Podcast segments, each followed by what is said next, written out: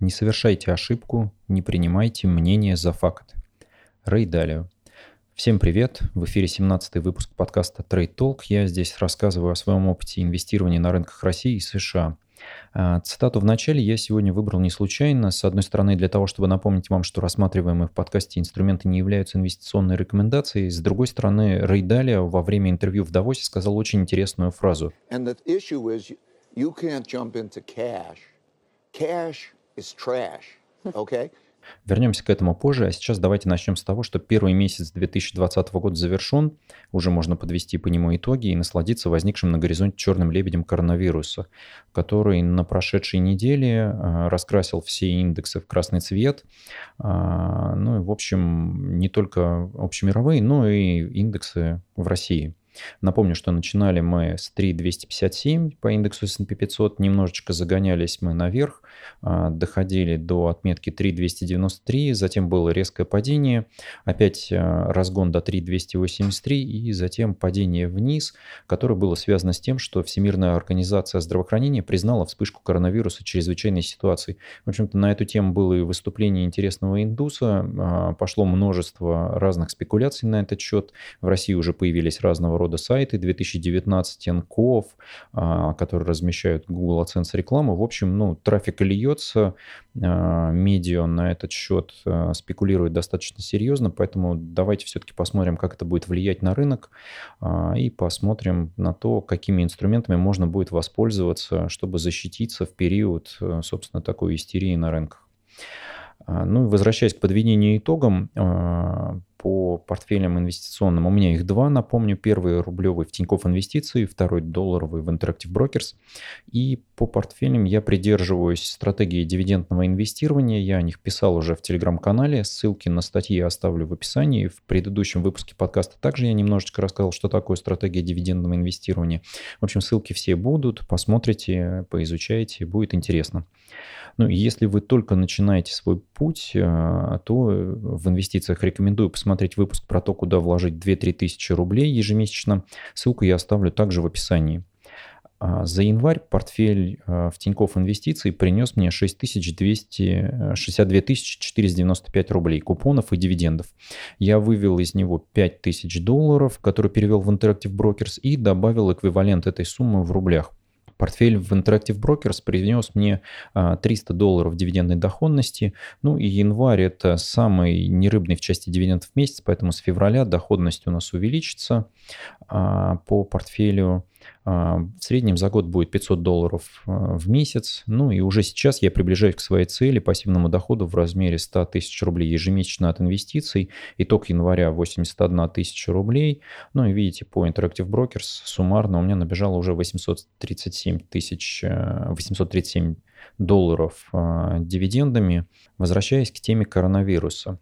А, новости о том, что ВОЗ признала вспышку коронавируса чрезвычайной ситуацией, раскрасили индексы в красный свет, и непонятно, а, куда вкладываться начинающему инвестору, тем более, когда рынки начинают паниковать, закрывается авиасообщение с Китаем, начинают падать грузоперевозки, и, в общем-то, понятно, что все индексы мировые полетят вниз, в том числе и промпроизводство.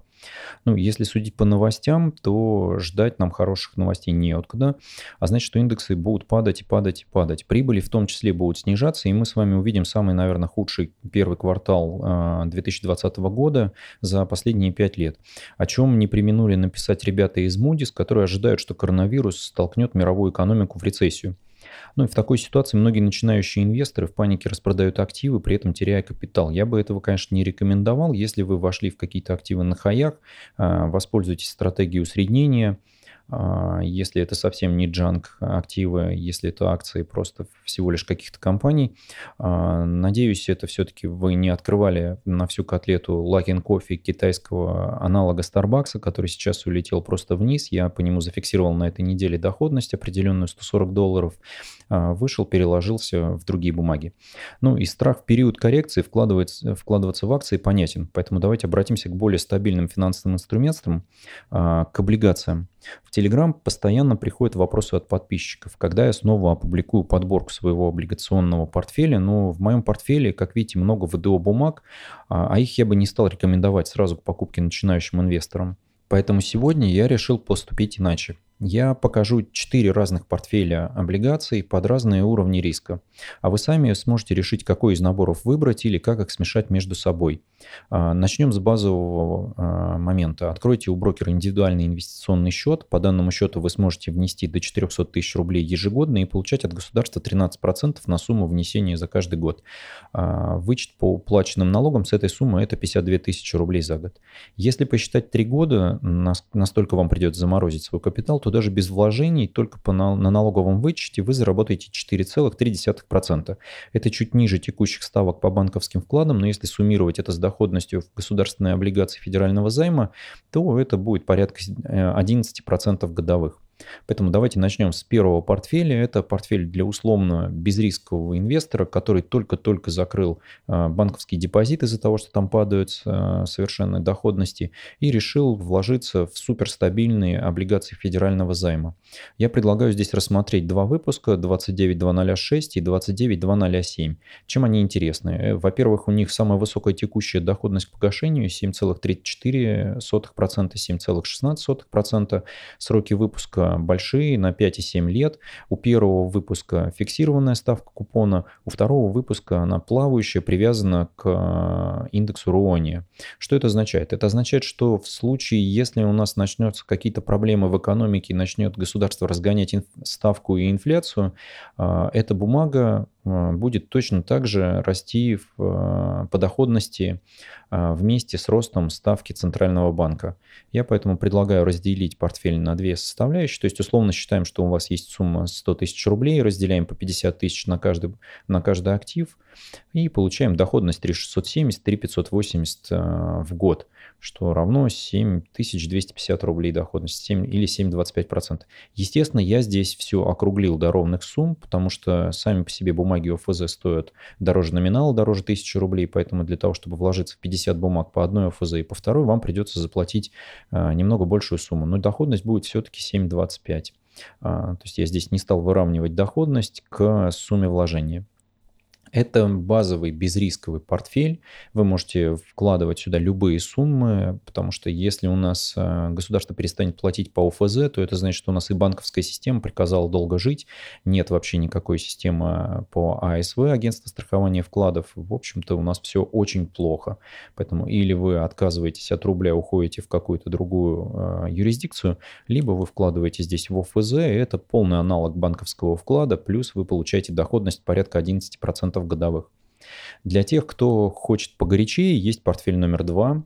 А, здесь я его попытался собрать уже, а, скомбинировав ОФЗ и корпоративные облигации. Эмитенты немножечко менее стабильные, чем а, госдолг, но при этом более высокодоходные. То есть, обратите внимание, я оставил в портфеле две ОФЗшки, но при этом на них я предлагаю переложить 40% активов то есть по 20 тысяч рублей, и добивать такими облигациями, как Азбука Вкуса, выпуск 1, Белуга Групп P02, ЖКХ Якутии, Норильский выпуск, выпуск 5, Норильский никель, простите, выпуск 5, а, ПИК Корпорация, выпуск 2 и Роснано, выпуск 8. Почему здесь подобраны данные эмитенты и данные бумаги? Ну, первая причина, они все выше, чем ОФЗ 29206 то есть 7,34%. У Роснано, видите, вот э, практически подобралась к этому ОФЗ по доходности 7,58%. А остальные эмитенты дают доходность выше 8%, ПИК 8,15, Белуга Групп 8,91, Азбука Вкуса 8,95, ЖКХ Якутия 11,03 и Норникель 9,5%. Суммарно, если вы разобьете свои условные 100 тысяч рублей на э, эти 8 позиций, первые две ОФЗ по 20 тысяч рублей, все остальные по 10 тысяч рублей, вы получите доходность 8,31%, э, что уже выше, чем портфель из ОФЗ, но не сильно намного. Ну, сюда же прибавляем доходность от индивидуального инвестиционного счета, получаем доходность порядка 12%. Уже неплохо но хотелось бы рассмотреть вариант с рисками поменьше. Почему я считаю, что здесь риски на самом деле достаточно высокие, потому что бумаг добавляется у нас с вами всего 6 по этим эмитентам, и каждая позиция имеет 10 тысяч э, рублей вложений. Это значит, что если один из эмитентов обанкротится, то вы потеряете 10 тысяч рублей своего капитала и не заработаете 758 или там порядка 800 рублей. То есть 10 800 вы теряете, приобретаете 7,5 всего лишь. То есть вы находитесь в убытке, ну, с учетом того, что вам государство часть денег вернет, у вас по данному портфелю в случае банкротства одного из эмитентов будет условный паритет, вы получите ровно то, что, вер... то, что вам вернет государство вычетом, и вот вернете свои потери. Давайте перейдем к портфелю номер три. Он более рискованный. Здесь я уже добавил э, ВДО, кроме тех бумаг, которые у нас здесь были. То есть, обратите внимание, остались также ОФЗ. Их долю я уменьшил до 10% в портфеле. Норникель, как компания, более стабильная сейчас на том, что commodities э, в цене, те, которые продают норильский никель, при том, что, несмотря на то, что промпроизводство из-за коронавируса будет снижаться и, перевозки, э, Норникель все-таки очень стабильная сейчас компания, поэтому я думаю, что по своим облигациям платить они будут спокойно. Поэтому я разбил на э, портфель на первые 30% это поровну ОФЗ 29206, ОФЗ 29207 10% и Норильский никель, выпуск 5 тоже 10%. Таким образом, мы с вами аллоцировали 30%, 30 нашего капитала. Далее идут все те же бумаги из портфеля номер 2, азбука вкуса выпуск 1, Белуга Групп P02, Евроторг выпуск 1, а, объединение, ну и дальше уже там идет микс а, ВДО. Здесь а, эти эмитенты более крупные и стабильные, поэтому по ним я поставил 7, 7 и 6 процентов, по азбуке вкуса 7 процентов, портфель 7 тысяч рублей, по биологии групп 7 процентов, также 7 тысяч рублей, по Евроторгу 6 процентов или 6 тысяч рублей. Далее идут бумаги высокодоходных облигаций, по которым я расставил по 5000 рублей или по 5% от портфеля. Что же у нас сюда включено? Это объединение Агроэлита выпуск 3, ЖКХ Якутии, а, Радилен выпуск 2, Flyplanning P1, это первый выпуск, МСБ Лизинг выпуск 2, ПР Лизинг выпуск 3, Технолизинг выпуск 1, ЧЗПСН Профнастил выпуск 1, Обувь России, выпуск 1, ТГ Шевченко, выпуск 1. Давайте подробнее по этим эмитентам. А в целом это портфель ProBonds. Вы можете посмотреть э, в описании, ссылку я оставлю. Э, есть такая компания Иволга Капитал, которая начала вести открытые портфели высокодоходных облигаций. И, в общем-то, они занимаются размещением большинства этих эмитентов и включают их в свой портфель, показывают по нему доходность, изменение стоимости тела. В общем-то, доходность там достаточно серьезная, более 15% годовых. Я предлагаю включать эти бумаги на суммы по 5000 рублей в портфель номер 3, который включает в себя и ОФЗ, и более стабильных эмитентов, и ВДО. Сам по себе портфель дает вам в таком случае 10,63% годовых. Прибавляем сюда еще 4,3, которые вам вернет государство по индивидуальному инвестиционному счету. Вот у вас уже набегает э, почти 15%. А если эти облигации чуть-чуть вырастут в цене, вы еще сможете их там потом продать и получить доходность чуть-чуть повыше. Но, как видите, здесь у ВДО бумаг а, очень короткие выпуски, на самом деле, а, от 1 до 2 лет. Есть вот МСБ лизинг на 4 года, но это в целом скорее исключение. Они агроэлита. А, доходности по этим, по этим бумагам, как видите, превышают 11%. То есть объединение Агролитр 13,44, ЖКХ Якутия 11,03, Родилен выпуск 2 11,8%.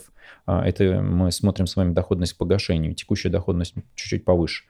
Flyplanning 14,57, 12,44 МСБ лизинг, 11,64 ПР лизинг, Технолизинг 13,57, а, профнастил 1441, обувь России 11,6 и Шевченко 13,0. Собственно, если мы собираем такой портфель высокодоходных облигаций, которые являются более рискованными, так как эмитенты не сильно известны, и кто их там по МСФО проверял, вообще непонятно.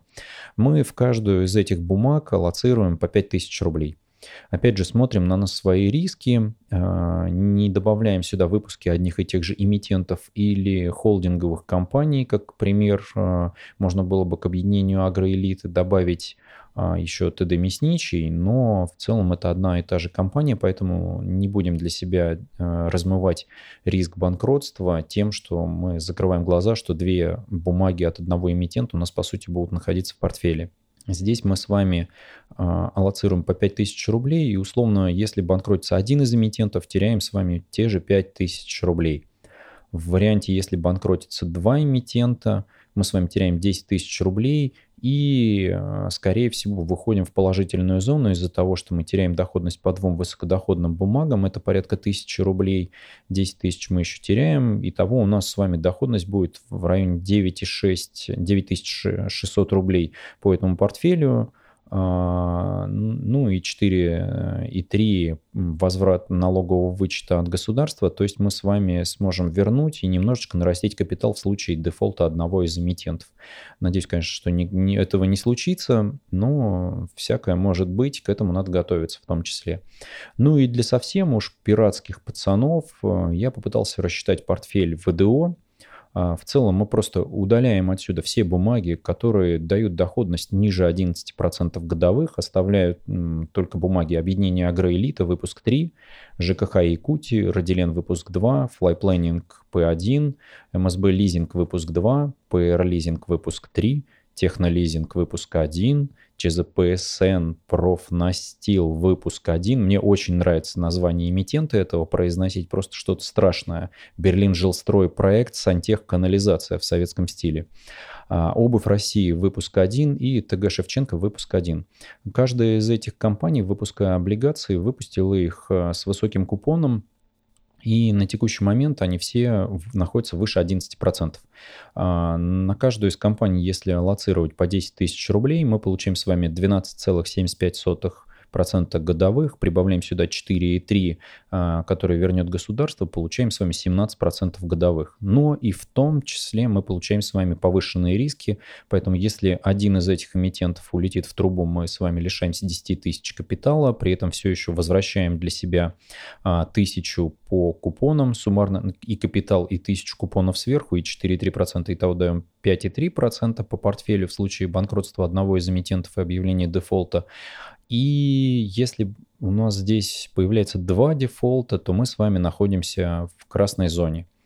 Поэтому этот портфель я все-таки считаю портфелем для уж совсем э, пиратских пацанов, которые хотят рисковать. Но в целом я бы 100 тысяч рублей, если у вас там есть 500, например, 100 или 200 тысяч, я бы загнал бы с чистой совестью в ВДО. По сути, это на, на самом деле э, комбинация была бы портфеля номер 3, потому что он дает нам снижение риска существенное и при этом дает высокую доходность, то есть доходность в районе 15%. То есть отличие от портфеля ВДО на самом деле порядка 2%, но при этом стабильность этого портфеля гораздо выше. А какой из вариантов вам выбирать? Это, конечно, вы сами посмотрите на свой приемлемый уровень риска и ту, ту, ту доходность, которую вы хотели бы получить.